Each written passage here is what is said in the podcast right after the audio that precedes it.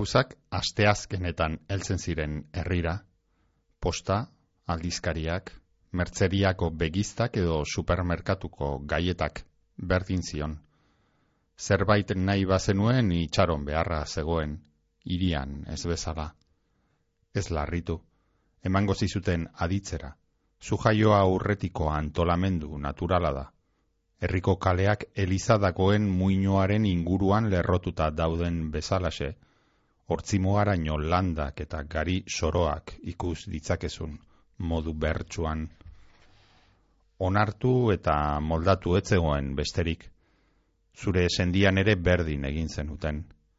Azia ala ordea bestelako ahotsak mamituko ziren zure baitan. Berandu zabiltza, mentz duzu ura eta bestea, urrats bat atzetik ibiliko zara ezer egin ezean. Doinu errepikakorra da, korrika egitera bultzatzen zaituena, leu nasieran, trostan ondoren, burua galduta azkenerako. Irakurrieran, Euskaraz argitaratuten dan literatureari buruzko irrataioa, poesiaz, ipuñaz, elabarriaz, saiakeraz, antzerkiaz, iraganaz, orainaz, geroaz, urteetakoaz, egunerokoaz, bizitzaz, Literaturea, euskeraz. Zeri idazten deutzagu Euskaldunoko geta bat mendean? Zer irakurten dugu? Liburuak berbagai, idazleak berbalagun, ordu betez, patxadas, prisabarik, Euskaraz argitaratuten dan literaturaz, gutaz, bizitzaz, Euskal idazleen elkartearen ekimenez, Bizkaiko foru aldundiaren laguntzaz, Bizkaia irratian, irakurrieran.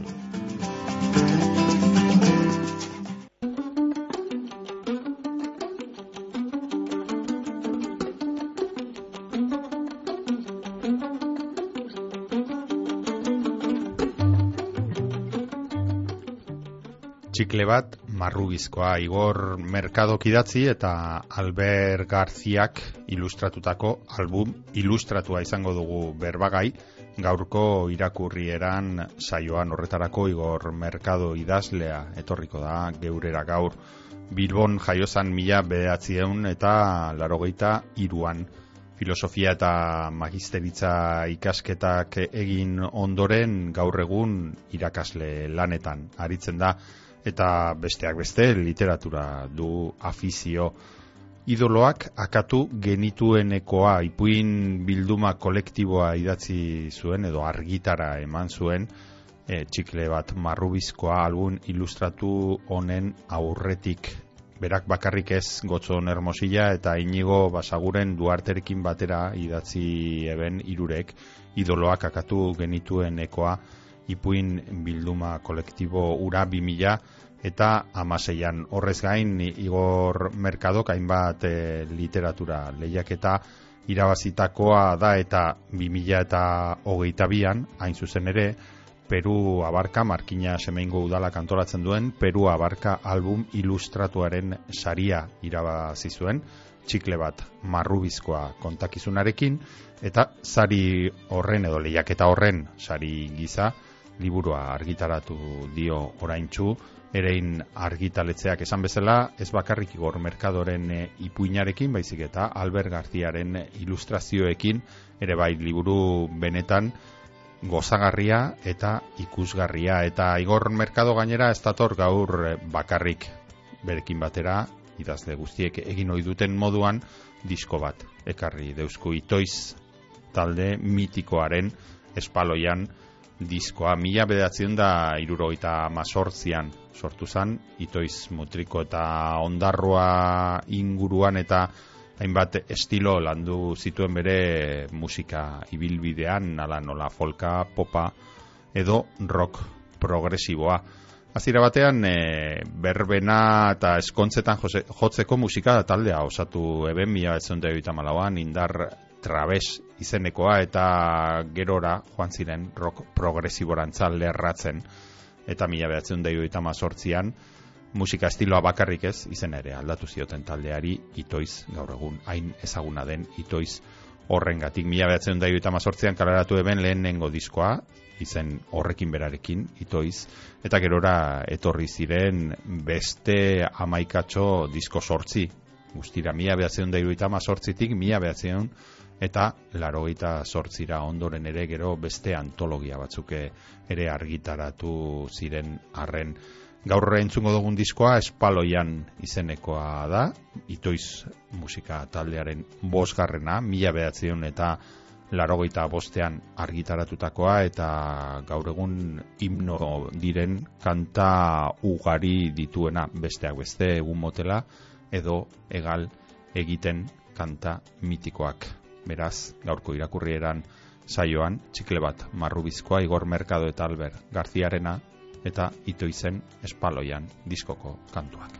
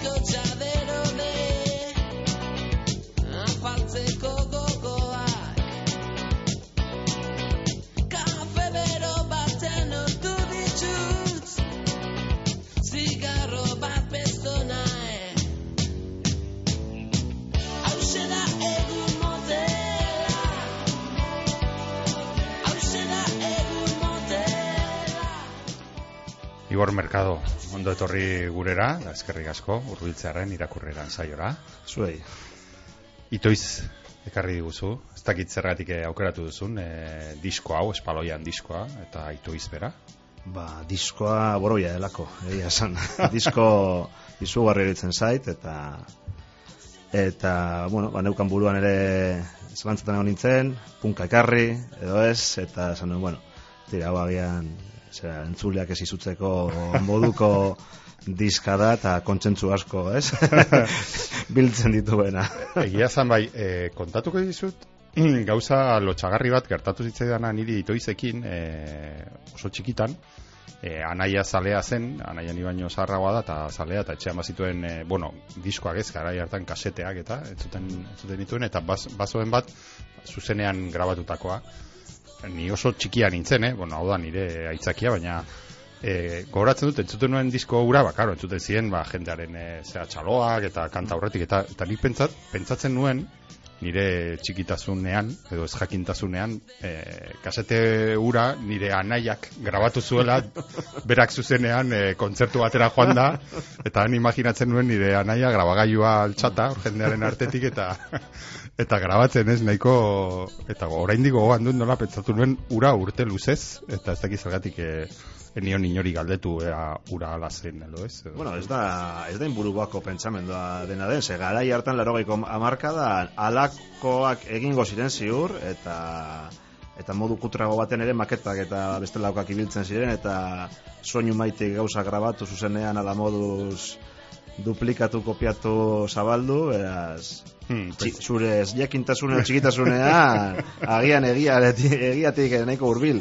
Bai, egia zan, eh, azkenean bai nik bai gogoratzen dut eh, hori ez, eh, irratitik eh, grabatzen genuen kasetean, ez, irratian eh, kanta bat eh, gustatzen zaigun kanta bat eh, azten zenean jotzen, hor askar askar grabatzeari ematen genion ia inoiz ez genuen osorik hartzen kanta, baina, bueno, alakoak e, eginda gaude, eta horregatik behar bada, bai, pentsatuko nuen, eta suposatzen dut, alako kontzertu askotan, edo, seguro, baten bat baino gehiago, egiko zelako grabagailuekin, eta bar, ez da.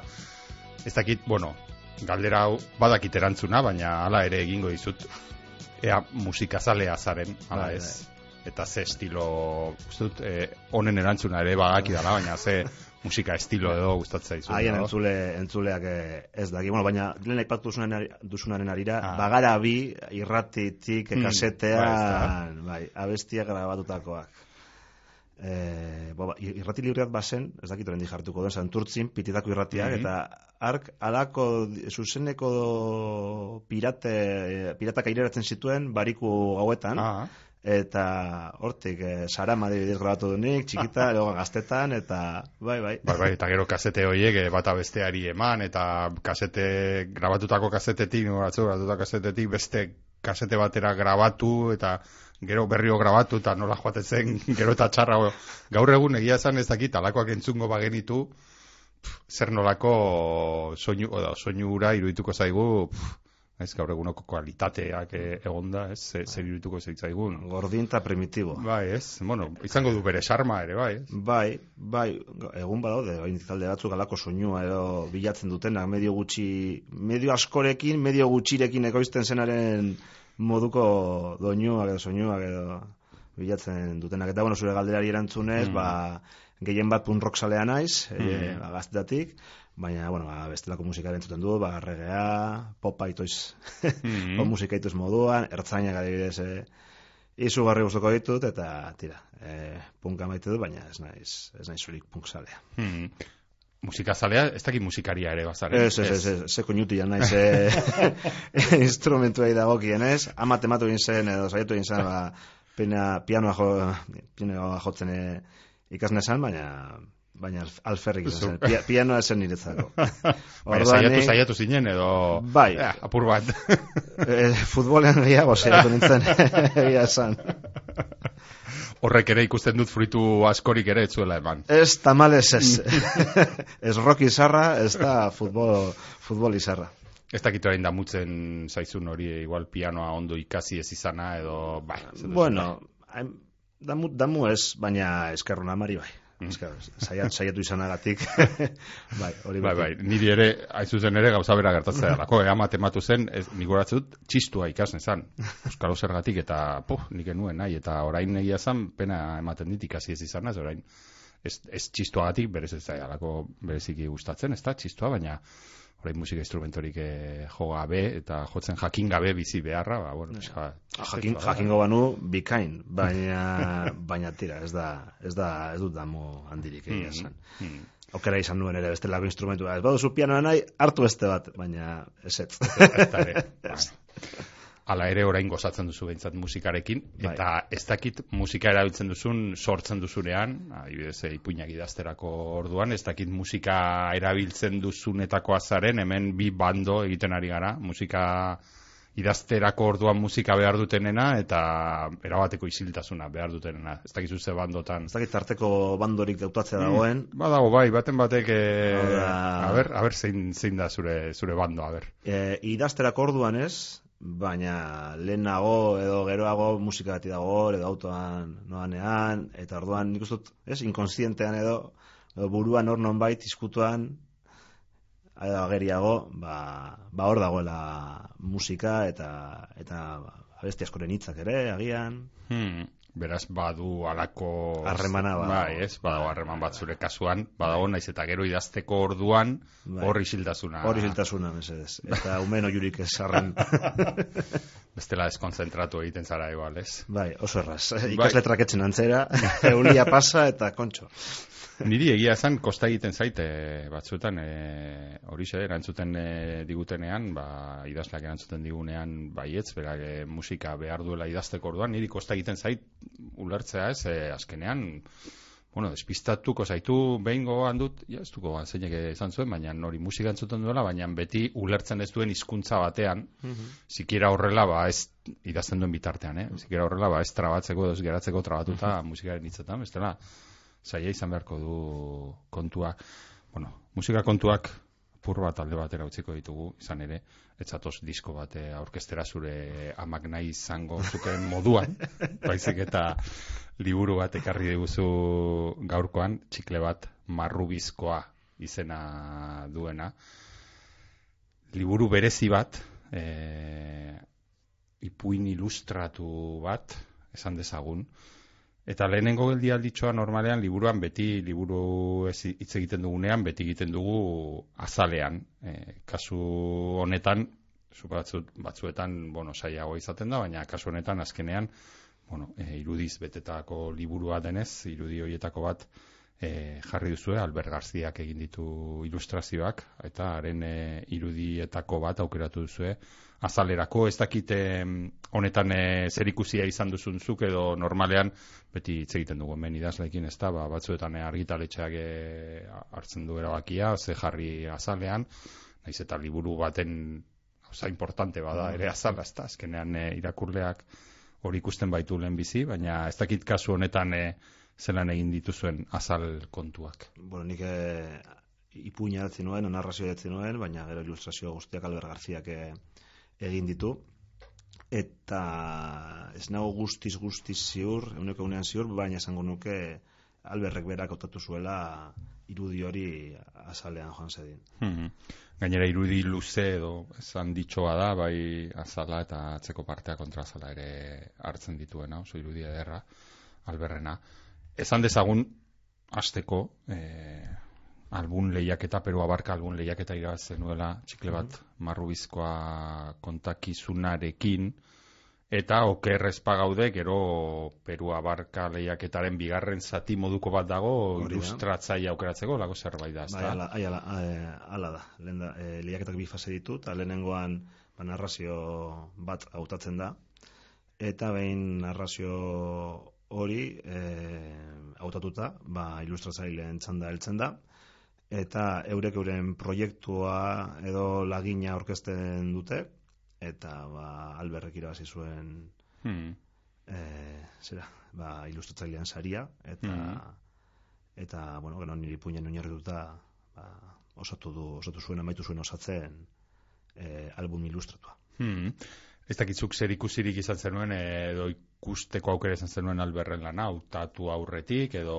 Ez, egia esan ez. Hori, e, paimaiak e, hautatu zuen, eta eta nik uste bete betean asmatu zutela bai, bai, bai, alberren lana iz, izugarri egiten zait hmm. izan behar du zakit, oso berezia ez da norberak idatzi duen e, zerbaiten gainean beste artista batek e, ez da, lako beste buelta bat emate azken batean ez? bai, azkenean e, norberak narrazioa idazten du edo ipuña idazten du eta gero aprobata, airean geratzen da geratzen dira hitzak edo eta banuen bai zalantza, jakin mina, alako kuriosidadea, jakiteko nola alduko zioten ilustratzaileek e, banek idatztakoari. Hmm. Eta, ba, bueno, lagina bidali zidaten e, antolatzaileek, ba, behin albera autotuta, eta jasotako ante irekitako anorden egalen zen, ba, bikain. Asmatu dute. ez dakizuk aurretik eh, imaginatu zen un jo, ba, nik eh, ez dakit le, musika zale bazara, ez dakit eh, pintatzen edo margotzen edo ez dakit trebea zaren edo ez. ba, hortan ere esako bueno, bueno, oie, dena ezin dauki bizitza hontan. E, baina ez dakitzuk aurretik imaginatu ote zenuen e, jode ba, nik ez dakit hemen joko nuke edo ez dakit nola margotuko nuke hau edo Hombre, e, idazterak orduan bai imaginatzen doala escena, baina konstienten ez gero e, nik e, imaginatutakoa edo irudikatutakoa buruan askoren e, era, irakurlearen e, buruan ba bestelakoa izan daitekela hmm. Orduan, eta horri gehituta, eneko traketxan aizela, zera, margoekin eta arkatzekin, ze alberrek guztia mhm. arkatzez egin du, e, ba, ba ez, ez nekien e, nondik joko zuten, edo nondik helduko zioten ipuñari. Hmm, baina ikusi eta bere ala... Maiten dut seko. Bai, ez da. bai, bai, bai. bai. ia zan, gure entzulek eh, ezin dabe ikusi, baina, bueno, gomendatzen diegun, nola ez, liburu askuratzeko eta ikusiko dituzte, bueno, alberrek sekulako, sekularoko lana egin duela, e, album osoan, gainera, bueno, ilustrazio mordoa dago, eta badago hor, e, bueno, mundu hori ere gustoko duena, ez bakarrik literaturarena, baita irudiarena, badauka hor, e, gozatzeko aukera ugari horri hauetan. Baina gaur, ilustrazio ez baino gehiago, zein dugu ipuinaz, eta lehenengo kaldera bueno, ia, ia, bueno, zin bestean egin beharrekoa ez da, ea, zer kontatzen duen txikle bat, marrubizkoa ipuñonek, labur-labur, zer esango zenuke kontatzen duena. Bueno, ba, duela markada batzutan, markada batzuk egirututako historio bada, herri txiki batean, e, aprobat iritik edo aldenduta, eta ba, bertan kontatzen da San Juan gaua dela, Hmm. zirrara berezi bat dagoela airean, ume baten e, ikuspegitik, hau da, heldu bat, ba, bere ume aroa edo oroitzen duena, eta bueno, ba, San, Juan, San Juan gaura gauarekin e, zera oroitzen da, eta orain aldira ekartzen du ba, gau hartan jasotakoa. Hmm. Oso ondo laburtuta. Ah, mi esker.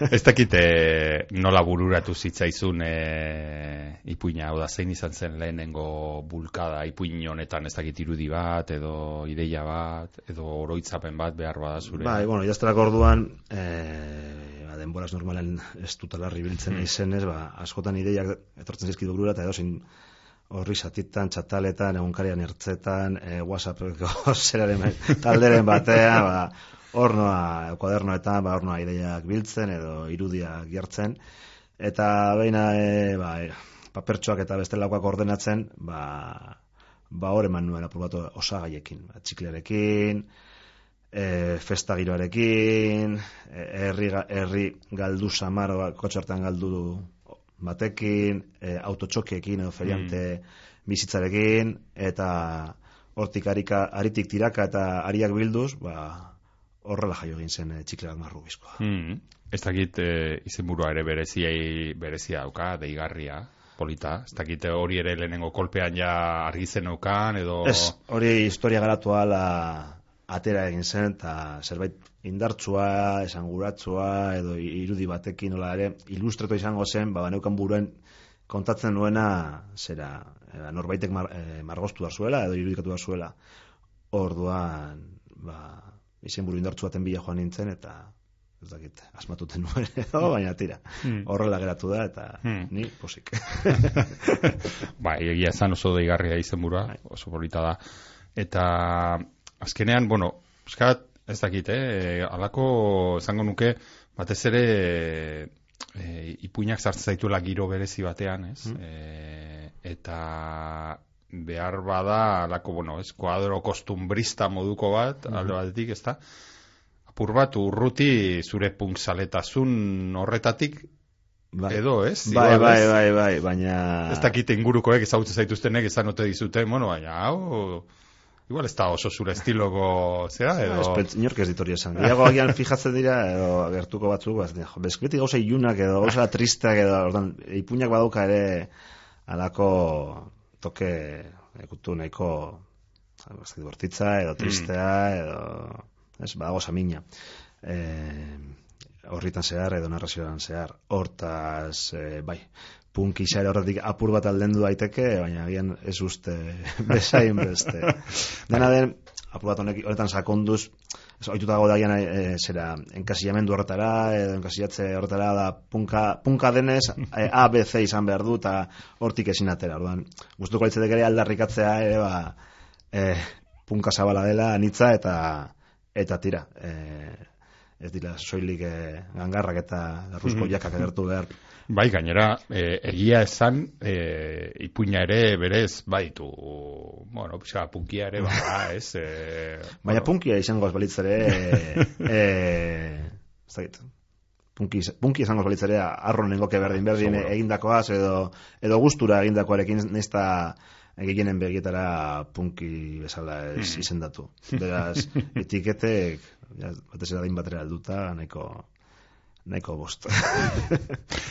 E, zamarrizun, azkenean, bueno, ez, aipatu dugu, ez, giro, giro bat badagoela, eta pentsatzen dut, igual, e, bueno, ez, garai batera, hau da, atzera, atzera egin duzu, ez, e, herri txiki, zuk esan duzu, ez, isolatu bai.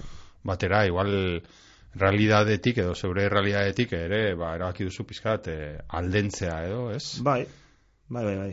Hala da. E, nengoen agien pentsatzen, ba, garren mendeko e, bigarren erdialdean, ba, demagun gaztelako herri bat, baina mm, herriaren kokapena ere ez da ipatzen, ze ez dut uste beharrezkoa denik e, historiak aurrera egin desan, eta agian ez aipatuta ere, ba, lako, ez dakit, ikutu unibertsalagoa bat edo emandakioke historioari.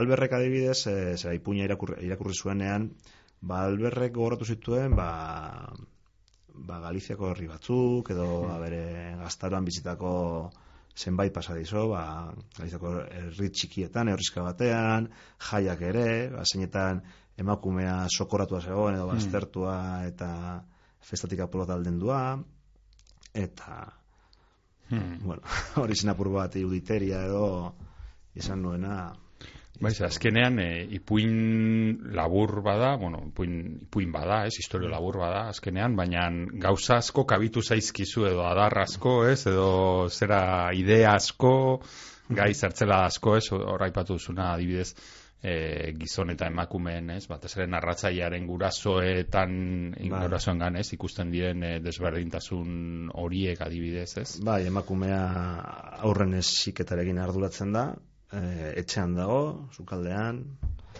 e, mesetara eramaten ditu umeak, hor ere lisa, ez, ba, Bai. gaur egun ez duen beste Hmm. zera predikamendurik edo indarrik gizartean, baina ba, giro horretan bai, eta bestetik gizona. Eta ez soilik familia edo narratzailearen gurasoi errepetuta, baizik eta baita ere orokorrean edo gizarte horretan e, ba, funtzean e, gizonak tabernan daude Mm. Moskortzen, e, emakumeak enparantzan edo eseita dauden bitartean, e, eskina batean. Ba, Mm. Bi plano bereizia gartzen dira hor, e, emakume mundua eta eta gizonena bestetik. Hmm. Eta gertzen dira ere bai, adibidez beste elementu interesgarri bat, hori ez, kanpotik herrira datozen ferianteak eta ferianten e, ume eta tokiko umeen arteko jolasak edo nola Bai, baita. jolasa eta eta spoiler handirik egin gabe, ba, tal, talka a, azken finean. Baina bai, e, ez dakit, hor ferianten e, ferianten e, irudi hori edo, ba, nik uste irudi literari indartu izan daitekela, Hmm. e, autotxokena, eta badago hor egon daitezke historio gehiago kontatzeko, eta ez, estetikoki ez dakit, e, deigarria irutzen za- zaidan zerbait da, eta Hmm. Gainera aukeratu duzu Mori, zuke, lehen aipatu duzu ez, e, nola baite, elduaroan egon daiteke norbaitek nola gogoratzen duen e, historio gura, eta gainera nola ez den persona hori bera, igual, protagonista edo, ez, nola berak kontatzen duen ikusten edo ikusi zituen gertakizun batzuk, edo, Bai, ez? bai, bai. Ema, e, emakumezko heldu batek kontatzen du, ez, bere txikitako begiekin zer ikusi zuen eta zer gertatu zitzaion beste neskatia edo emakume e, gazte bati. Hmm. Bai, bai. horrekin baduzu esperientzia irakaslea zara eta bueno, ako e, pentsatzen dut, ez, gaztetxoekin eta ibilita, ez dakit hortik ere tira egin zenuen e, zeozer, zeozer bilatzeko edo Ez pentsa larregi irakasle zera horretan, zera horretatik gehiagi tira, tira egin nuenik, ez, ez, ez. Gehiago hausnarketa bat atzetik dago akaso. E, nola esten ditugun desberdin, eta hori ez da hogei garremendeko kontua, ez da hogeita bat garrenekoa, eta hemen bertan ez, ba, naita edo arkabean nola esten ditugun eh, desberdin mutilak eta eta neskak. Hmm. Ez dakite kontat, askotan gertatzen da, ez, igual, kontatu nahi zenuen hori, orain esan duzuna adibidez, eta azkenean kontatzea lortu duzun hori, ez dakite, bueno, e, ikusten duzun bat datorrela, edo, edo orain pentsatzen duzu, ah, ez dakit nola, hau beste modu batean e, kontatu behar nuen, edo mendik beste historio bat e, atea behar nuen, edo... Ja, ni gatiba, ni agian ez nuke oraindik eh, amaitutzat joko ipuña. Ze normalan idazterakoan amaika buelta aten dizkiot idatzetakoari, eta, eta beti amaika aldiz irakurrita ere, ba beti pentsatzen dut badagoela zero betua edo gauzak be- bestela, bestela esatea. Eta askotan ez da zer kontatzen duzu, bai- baizik eta lortzen duzun iradokitzea, ez? Ba, buruan duzun hori. Eta, ba, hori azkenean e, irakurleak e, epaitu beharreko Hmm. zerbait denez e, ala beharrez edo ezinbestean, ba, ba tira, hor idazleak, ez dakit nik tartan dirik daukan edo epaimaia izan zen zure ipuinaren lehenengo irakurleetako bat, eta ark, edo haiek, esan omen zuten, e, bueno, ala esan zuten, zure ipuina irakurri bakarrik ez, usaindu ere egiten, egiten dugula, ez dakite bat zatozen e, epaimaikiden e, alako bai ez tapenarekin. bai, bai, da, saiatu nintzen alako da, zentzumenekin jokatzen edo bai, bai, badago zer usaindu eta Eta zer uste duzu, bueno, orko, e, aipatu dugu, ez da, alberrek egin ditu ilustrazioak, ez dakite ze karpen edo nola hasi da e, zure ipuina ilustrazio hoiekin edo? Nik uste alde, alberrek e, ba, boro bildu zuela nik e, bertan egitzakoa eta eta gian ba, beste plano batera eraman edo ez, irakurleari ere bestelako e, ba, astarnak edo arrastoak edo helduleku bat eman e, eman dio ba, historia ere modu hobe batean ere ikitzeko e, bere buruan. Eta nik uste dut giroa oso ongia atzematen duela, grisarekin asko jolasten du, etoño, etono ilunek, ilunekin, eta zentzu horretan nik uste dut ba, asmatu zuela berri diote alberrek eh, historia, historia, mm. historia laguntzen eta bai. Mm. Ez dakite berak marrazten zuen bitartean e, izan zen duten e, hartu emanik, nola bai, edo berak aldetu galderan bat egin zizun, edo ba, nola izan zen prozesu hori, edo? Ba, bai, bai, bai, udaldean edo, e, deitu ninduen, eta ditzen genuen ipuñari buruz, nola ikusten nuen nik, e, zer nahi nuen nik transmititu, eta eta bai izan genuen hartu eman txiki bat, baina nik ere ez nuen gehiagi, gehiagi ez, oza, ez nuen interfeitu nahi edo bere, zentzortan askatuz nosoa eman nahi nion alberri berak e, egok ikusten zuen moduan e, lantzeko bere ilustrazioak. Hmm. Orduan, bide libre hau. Hori da, barra, barra, barra, libre, barra libre bai, behin, e, ba, berak bazituen ez lantza batzuk edo eta ba, nik uste dut ba, hori, itzen genuen erekin edo ba, ba ondo ondo hmm. bilatu zuela gero hmm. lana hmm. Eh, aipatu dugu Peru abarka eh, sariketa irabazi zenuen eh, ipuinarekin, gero alberrek irabazi zuen bigarren zatia, ilustrazioekin, eta horrela osatu da txikle bat marrubizkoa, okeres banago ez sariketa batzuk ere irabazitakoa zara, ez dakite literatur sarien inguruan, ez dakit iritsi, ze iritzi daugazun, edo... ba, era bat aldekoa. bai, azkenan eskola moduko bat direlako. Ez? Ba, ni esala hitzak biltzen dabiltzen entzat, ba, nik uste dut, ba, akuilu direla, edo pizgarri direla, ba, euskeraz, ba, ba idazleak e, atrebatzen azteko edo gauza aurkezten azteko, lotza galtzen azteko eta nik uste dut bultzada bat supotzen dutela eta eta bai bai bai hmm. oso, oso aldekoa zentzu horretan edo gutien ez dakit nola lan dinamizatzaile bat edo betetzen dutela esango nuke. Hmm. Bueno, literatur lehiaketen aldeko bandoan sartuko zaitu beraz. bai, momentuz bai. E, momentuz ez daukau, ez bando, ez da tokatu, ez eh, beste bandoko ordezkaririk e, ez du izan, baina badakigu ba, izaten direla, beti hautsak, ba, bueno, azkenean, ba, iaia beti bezala, ba, gauza baten alde eta kontra, beti egotan da jentea, bai. ez? E, egon, dira, egon dira kontrakoak ere, beste, Bai, bai, horretik. Bai, iraganean. Bai, lehen, lehen gehiago entzuten ziren ahots, ez, lita, oza, litatuleak eta kontrako ahotsak behar bada lehen gehiago entzuten ziren, noain ez da egit pixka bat itzalita. Agian, sariketen kontra baino gehiago, sariketa jakin batzuen hmm. aurka, edo sariketa jakin batzuk enfokatzeko moduan, edo. Hmm. Nik gehiago aurkeztu egin naiz, edo, ba, nazen, ba, udal askok, udal hmm. batzuek antolatzen, antolatzen dituzten lehiak eta hmm. Horietara. Hmm. Udal mailako lehiaketen bandoen aldean, orduan kokatuko naiz. Ondo, ja, hor egingo dugu zehaztapena, ze, zehaztapenak importanteak dira. E, eta hitz egingo dugu ere bai, edo hitz egin nahi nuen ere bai zurekin, e, beste aurretik idatzi zenuten, e, ipuin bilduma baten inguruan, hmm. ura bai naiz eta etiketak ez zaizkigun gustatzen, baina etiketa gustatzen ez zaizkigunen bandokoak garen arren, bai. baina, bueno, ura bai punkiagoa, esan dezagun, ez? Bai, eta nahizta etiketa, onartu beharra dago, nahizta etiketa gustoko izan, guk askotan aldarrikatu edo, baina gaiatan aldarrikatu dugula, punk literatura hmm. egin dugula edo, orduan ez dut, e, idolak akatu genituenekoa ipuin bilduma kolektiboari buruz, hmm. ari zarela, hmm. uste dut, ezta? Ala, ari naiz, autoeditatu egin zenuten, e, 2000 eta e, amaseian, e, barne somorro izaneko zail bat bezala.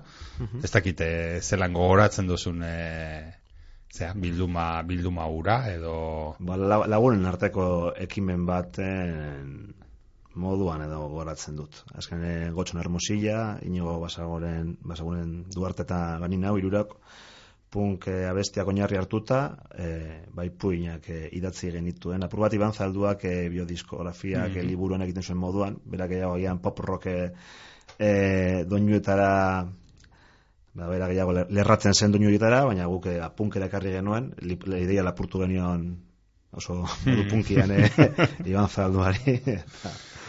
eta hortik tirak esan, ez dakit nore nire esan zen, agian nire eta hauei proposatu, eta bai, bai, ba, egingo dugu. Eta, eta horrela jaio zen, eta nahiko modu sumean, pretentzio handirik gabe, zuk zeuk egizu ba, filosofia edo horri jarraituta, ba, eta guk idatzi, guk ekoiztu, guk plazaratu, guk zabaldu. Bide hori hartu zen nuten, hau da, punkia bukaera ez, nola zuek zeuek, dena egitekoa, ez dakit momenturen batean pentsatu zen dute, bueno, hau igual, eta git argitaletxaren batera bidaliko dugu, ea ze bidartzen duen. Beharrik ikusi, ez da, eta ez genuen ere nahi, ba, argitaletxe baten, ba, galba, ea, edo iragazkia hmm. pasatzerik, eta horrela, modu naturalean egin genuen, gu ere fanzinen mundutik e, gentozelako, eta orduan, ba, hor baimenik ez dagoen zein eskatu behar, ba, ba horrela, horrela egin genuen. Hmm. Ez dakite, behar bada, behar baino, zango dut, behar, hausartuko nahi izaten, behar baino hartzun gutxiago izan zuen e, liburua izan zen, ez dakit, edo, bueno, ez dakit zuek e, posik eratu ote zineten. Ba, e... posik egia esan, bai, oi hartzuna, ba, tira, gauz asko atatzen dira, oi hartzuna dirik bere ez dute. Bai, musikan edo literaturan, e, nizte euskal literatura izan ere, ba, edo, ez, ba, oi hartzuna, ba, askotan ez da, idazleak nahi, nahi duena, baina horri buruzko hausnarketan dirik ere ez genuen egin tirada ere txikia zen, orduan ekimen sumea zen, eta ez genuen ere hmm. planet, planeta sari erabazteko asmoan dirik, liburuarekin. Eta... Bueno, ez zineten izango lehenengo irukotea. Egia, agian falta izan zitzaiago zera emakumezko baten izenarekin plazaratzea liburua. Agian horrek ateak ireiko zizkigun. Madrid, Barcelona, New York, eta bestelako foro literario hmm. gorenetan baina. Hmm. Ez dakit orain erraza den e, behar bada entzuleren bada ontzatu eta ara ba, nik eskuratu nahiko nuke liburura. Ez dakit erraza izango den edo ja e, urte batzu barru hola kultosko e, zera, liburu bat izango te da eta eskura ezina eta jendeak hola eskutuan bat abesteari pasatzen diona. Eta... Ba, asmoa hori da. Asmoa benetan, eta hau ez dugu sekula itortu, asmoa da kultuzko bihurtzat horregatik, nire etxeko sotoan baitut hor, e, kutsa bat, liburuz beteta.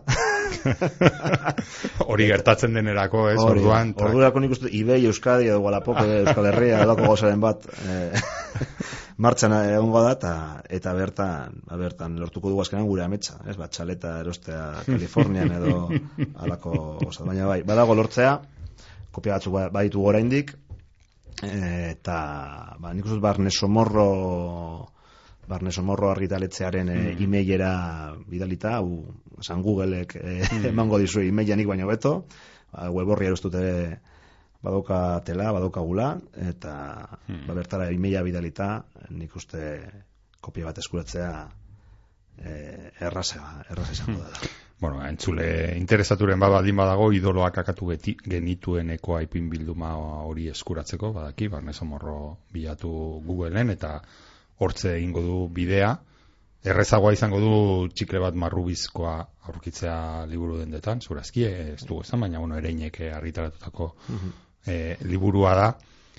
E, zango nuke, e, bueno, behar bada, ez dakite, erantzun da dagoen galdera hau, baina txikle bat marrubizkora itzulita, gustora geratu otezaren, galdetu nahi nizun, egindako lanarekin, posik, emaitzarekin. Bai, posik, emaitzarekin, et, bai, posik emaitzarekin, eta, eta bai, alberren irudiekin ere hmm. oso, oso gustura eta oso eskertua, eta, hmm. bai. Inguruko ez dakiz zer, eh, esan dizuten, edo feedbacka, edo zelakoa ba, neko, neko positiboa orokorrean, eta bai, bai, gustura, hmm. gustura, gustura. Naiz eta zaila izaten den batzuetan, igual, e, alako, bueno, badoa, bagoaz e, Euskaraz ere bidea egiten, ez, e, alako album, albumekin, eta e, komikiekin, novela grafiko, eta alakoekin badoa, ez, e, bai, mundutxo bat sortzen, ez, Euskeraz. Bai, askotan, E, pena da baina ardibidez e, zera, liburutegi askok e, zailkatzen dituzte alako liburuak, baita hau ere, e, zera umentzako atalean, ilustratua denez, baina, klaro, e, esan beharra dago ez delako umentzako historio bat, eta agian hobe dela ez dakitko, ba, komikien artean edo novela grafikoen artean kokatzea. E, egia, bada egia, zera e, argitaletzeak ereinek apostu egin duela album ilustratuen aldeantza, eta e, horretik formatua hoi baino txikiagoa da. Hain zuzen, bilatzen omen dute, ba, bere iztea umentzako Hmm. e, zera, ba, albume, albumek duten e, neurri estandar e, oitatik. E, eta, bai. Hmm. Hmm. Beraz, ez eh, trompatu, zoaztenean eh, duen dara, ez joan, za, gainera ere, behar bada ditu bi osagaiak normalean beti ekibo, alako ekibokazioetara bideratzen dutenak ez ipuina alde batetik, ez askota jendea ez dut, ah, Bai. ipuina orduan hori umentzako, Bai. ez, eh, ez dakik gertatuko zitzaizun, inoiz, Bai, baina- bai. Zer jazten duzu? Ah, ba, ipuñak, baina umentzat Ah, edo... hori da, eta gero gainera, ba, hori ez, ilustrazioa dituenez, ja ematen du hori ze, ez, e, umeentzat izan behar duela, ez, eta- aurrentzat, ja, ez da umentzat, hori da, aurrentzat. Bai, hori da, ez, lehenago, igual. E, baina, bueno, hori ze, ez dakite ingurukoen gandik jaso duzun e, zera, iritziak, eta jaso dituzun iritziak, eta alakoak, e, ez dakite zer nolakoak izan diren, edo... Ba, Nahiko positiboak orokorrean, bai. Hmm. Bai, bai, bai. Eta ez dakite baote daukazun, e, jarraitzeko asmoa idazten, edo bizitzaren erritmoak asko zailtzen dizun... E, Boladak adoan zerbait da. Eta, bai, gogoa bai, baina nik patxada behar dut. Eta patxada bilatzea nekesa da. Eta ba, boladak egiten den gauza bada, eta ia, ia elementuen kontra. Zarata, ez, inguruan ditugun elementuen eta zarataren, zaraten kontra. Orduan ez dakite baduzun zerbait hasita, proiektu berriren bate hasita, Pa, papertxo asko, bai. papertxo eta ideiak, bai. Eta ipuinen bat hor tiraderan gordeta, ipuinak tiraderan gordeta beti. Baina orain bertan produkzio ritmoa dutxaren pareko egia esan. zer behar izaten duzu, eh, alako, ez dakit, ez, eh, idaz, idatzi alizateko, ez dakit normalean eh, baduzun eh, maniarik edo behar duzun, eh, ez dakit, eh, oporretan egiten dut, edo egiten dute, ba, edo... Ez oporretan egiten, eta, eta gero ba, urtean zehar, ba, ez dagoen tokitik denbora ateratzen, eta dola, denbora behar dudanez, ba, ba, zaitzen naiz, ba, iruz palau orduko tarteak bilatzen, ba, ba, gero badakidelako prozesua geldoa dela nire kasuan. bai. asko kostatzen zaizu idaztea, edo, bueno, lehen esan duzu, igual, asko kostatzen zaizuna dela bukatzea. Bai, bu, dana, unik uste dakian dana. Ikusten duzen irantzuleak flipatuko du. No? Sei, iti inuti bat erando zoa ikarrezkatatzea. Baina, ba, agin esango da, ba, osea, gauzei buelta asko ematen dizke dalako. Orduan, posible paragrafoa idaztea, eta paragrafoa, ba, sortzi ertz diferentatik eh, aste hartzen astea, gero urrengo paragrafoa ez daki zer, gero azten zera horri alde oso irakurtzen, eta dainozu, ba, guztia atzindu beharko nuke, eta orduan, ba, prozeso geldoa denez, ba, ba, denbora behar izaten dut. Hmm. Eta idazterakoan ez dakite bizi ateratzen zaizkizu ideiak eta hola, ar, azkar egiten duzu aurrera, edo... Askotan, ba, pa, zera, oharretan jasotako eh, jasotako ideien araberakoa da. Zenbat Hmm. mm. gehiago jasota izan, eta ideia buruan argiago, eta orduan tarinago. Baina beste batzuetan, Hmm. paper txuria dago, aurrean dagoenean, batzuetan Hmm. gauzak zaildu egiten dira. Ez dut ondo gogoan ze idazle zen, baina ez da idazle, beste alor bateko sortzailea ez, baina esaten zuen obra bat ez dela, uste dut bando honetako azarela horregatik eh, Eh, obra bat ez dela inoiz bukatzen abandonatu egiten dela eta listo, ez da? Ez uste dut Bai. zuri ere hori. Nahiko igual, ez? ados, ai, nahiko ados, bai, bai, bai. Edo lehiaketara aurkeztuta, edo... Hori da, bai, bai, bai. Uzten, uzten duzu hor eta, bueno, listo, ez? Bai, Ja- lehiaketen alde ona hori da ere, azken epemu jartzen, jartzen dutenean, ba, askotan... Hor ez dago beste Hori remediorik, ez bukatu behar da, eta listo. Bai, hori bai, benetan akuilua, iaia, literala. Bueno, ba, txikle bat marrubizkoa ekarri dugu Igor Merkadok, eta txikle bat marrubizkoa bakarrik ez, ito izen eh, espaloian eh, diskoa ere ekarri digu, eta beste idazle baten testutxo bat ere ekarri du berarekin, ez dakiz zer e, ze idazle eta ze liburu esan barnuen, baina kasu honetan ustut gauza diferente bat ekarri duzu. Bai, ba, lehen esan duan moduan, ba, gotxon hermosiarekin eta inigo basaguren duarterekin, ba, duela zazpi urte ja, edo, ez, zei, izango, zei zazpi urte, ba, mm ipuin bildoma kolektibo hori plazaratu genuen, eta, ba, egun, sangre fanzinea egiten dugu. Honakoa irugarren alea da, atera, atera berri duguna, onakarri duguna, eta buru bat eh, sangre fanzinean eh, jorratzen duguna ba, literatura bazterre, bazterretik da. Hmm. Ale honek baditu elkarrizketa batzuk, ba, Stewart Home, idazle inglesari adibidez, beste bat e,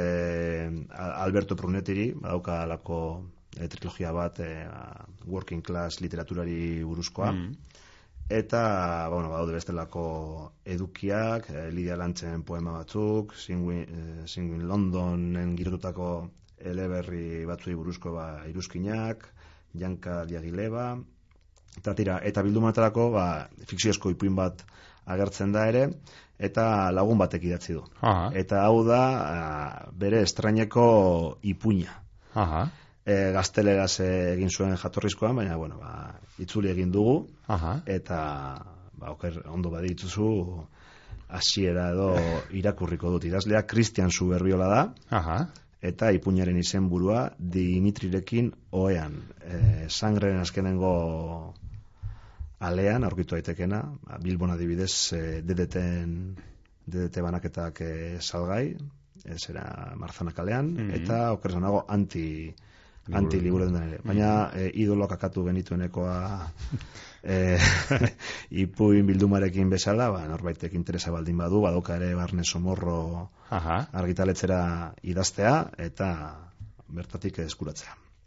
Ba, Igor, merkado eskerrik asko gurekin izateagatik eta ea, urrengo batean e, berriro itzultzen zarenean, ba, kontu gehiago aletuko ditugu punk literaturaz eta punk literaturatik kanpoko gauza ugariren inguruan. Eskerrik asko eta Dimitrirekin noean ipuin horren e, zerak lehenengo hitzak entzuten. Eskerrik asko zuei, eskerrik asko zuei eta eta ala bedi. Ea, berriz ikusten garen e, Bizkaia e, zera irratiko estudioetan. Bi mila goiko apirila. Iunabarreko argia pertsenetako zirrik irutatik sartzen zen argitasunak oraindik lotan zeuden jotaren begiak gogaitzen zituen. Arratzaldeko sortzitako txaloak entzuten ziren kalean, puntualtasun Britaniarrarekin. Txaloek jotaren buruan burrun egiten zuten, burukomin jasan ezina eraginez. Goizeraino luztu zen bezperako gaulizuna eta haren arrastuak logelan zehar ikusitezke. Koka mendi baten ondarrak eta ustutako donperinan botilak. Jotak bere besoak gurutzea bailiran zabaldu zituen oe gainean, Dimitriren gorputza etzipenez bilatuz. Zinez, buruko mila jasen ezin zen. Txaloek bere baitan jarretzen zuten, burua zulatzen. Istant horretan konturatu zen logelako komuneko argia piztuta zegoela, eta dutxa martzan zebilela. Lasaitu zen jota. Dimitrik berarekin jarretzen zuen itxialdian. Kaleko azken txaloekin batera itzali zen dutxa. Dimitri biluzik irten zen komunetik, eskumako eskuan detox zukua zeramala. Jotak deiabi bat izan zuen. Estena hori hainbat aldiz bizitakoa zen. Beste maitale batzuekin. Luxusko hoteletan, Parisen, Milanen, New Yorken. Egoera horiek jaus musikarekin girotuak zeuden beti. Festarekin jarraitzeko gonbit. Orain baina, desberdina zen.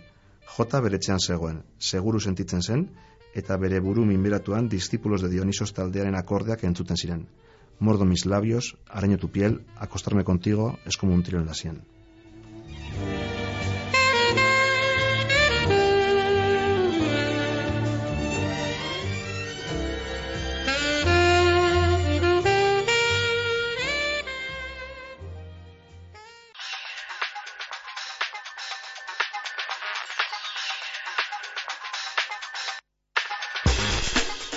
Eta orain, albisteak. Bilboko sake espazioak martzan jarri duen e, egitasmo eder baten berri eman nahi dizuegu ezer baino lehen zulotik argitara deitzen da egitasmo hau eta literaturaren ikuspegi zabalena ardatz hartuta euskaratik eta euskaraz idatzi esan errezitatu abestu sortutako ekimenak aurkezteko espazio iraunkor bat. Izan nahi du batez ere normalean ba, edabide eta edabideen fokutik kanpo ibiltzen diren egitasmo, ekimen, abeslari, e, zera, poeta eta idazleentzako gune, gune bat izan nahi du, zulotik argitara egitasmo hau. Ilean behin egingo dute, hileko irugarren e, ostiraletan, iluntzeko sortzietan, eta esan bezala, bilboko sake espazioan beraz, zure lanak bertan aurkezteko interesa baldin baduzu, zure lanak ezagutzera emateko, idatzitako kontu hori jendearen aurrean aurkezteko interesa baldin baduzu, bilboko plaza abildua gmail.com elbidera idatzi eta zulotik argitara egitasmo honetan lekutxo bat egingo dizute, esan bezala, ian e, behin eh, egingo dute egitasmoa, hileko irugarren ostiraletan, iluntzeko sortzietan Bilboko sake espazioan.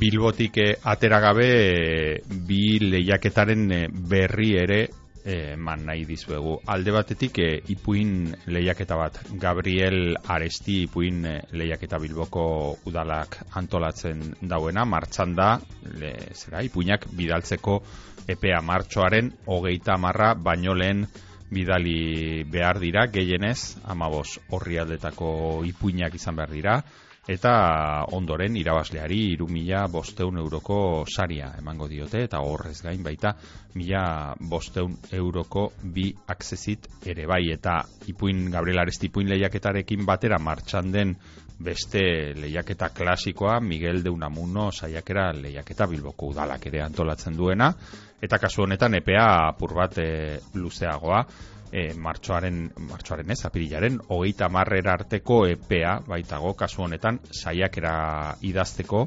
Gutxienez eun horri alde izan behar ditu saiakera horrek eta ondoren irabazle suertatuz gero 6 mila euroko saria e, eskuratuko du hori ze irabazle denak bi ipuin lehiaketa, bi lehiaketa hauek, ipuin lehiaketa eta saiakera lehiaketa Bilboko udalak eh, antolatzen ditu, esan bezala, eta Bilbo udalaren webgunean dago parte hartzeko aukera eta bertara bidal daitezke bai ipuinak zein saiakerak.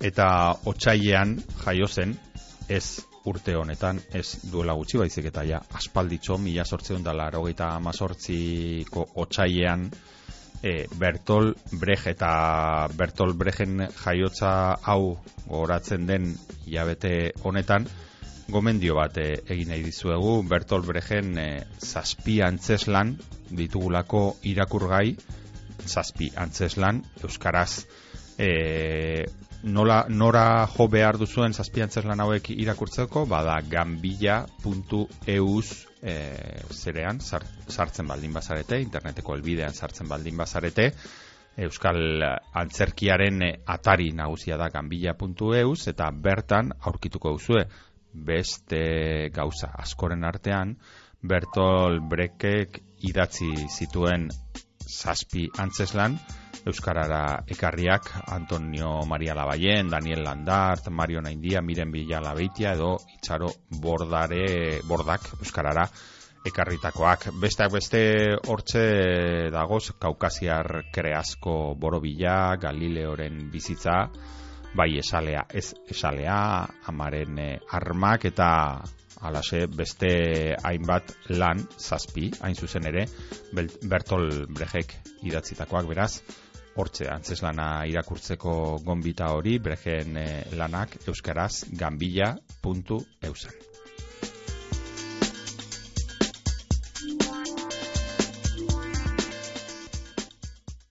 Neukan guztizen amez bat, amez bat, beti egoten nintzen, haren bizitan zai, haren bizitan zai.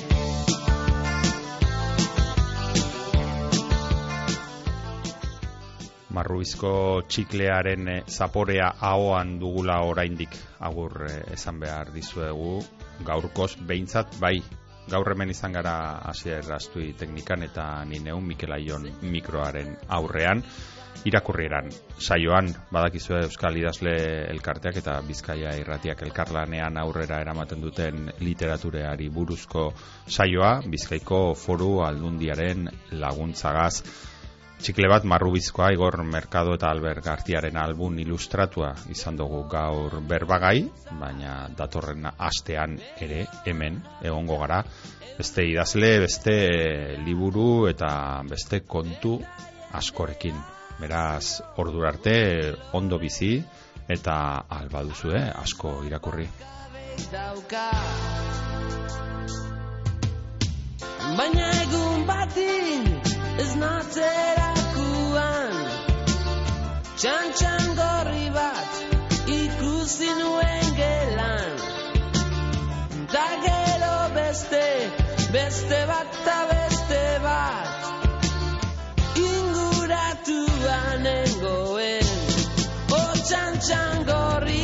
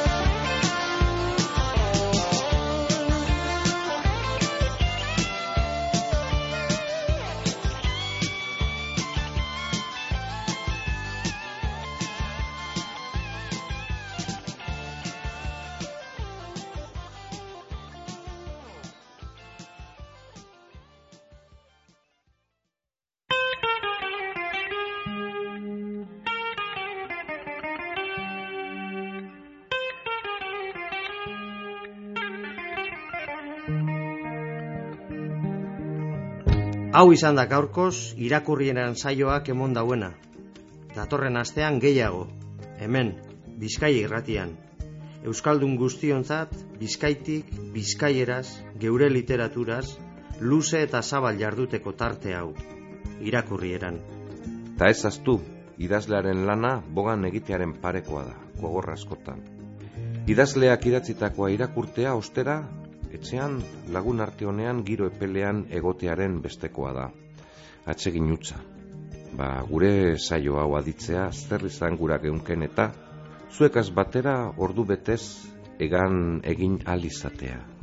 Eta hegaldiaren itzuleran barriro irakurtzen hasteko jakina. Irakurrieran dagota benetakoa atsegina. Datorren aster arte. Ondo izan eta gogoko baduzue, segi gure sintonian.